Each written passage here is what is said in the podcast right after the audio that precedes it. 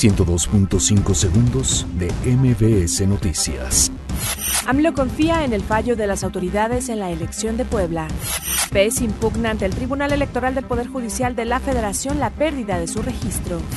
Secretaría de la Función Pública suspende a funcionario del ICONSA para investigar presunto uso indebido de recursos.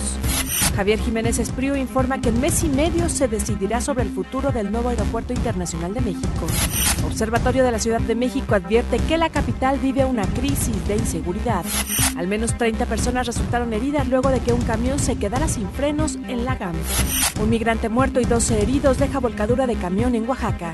Alumna presenta denuncia contra compañero que la agredió en Quintana.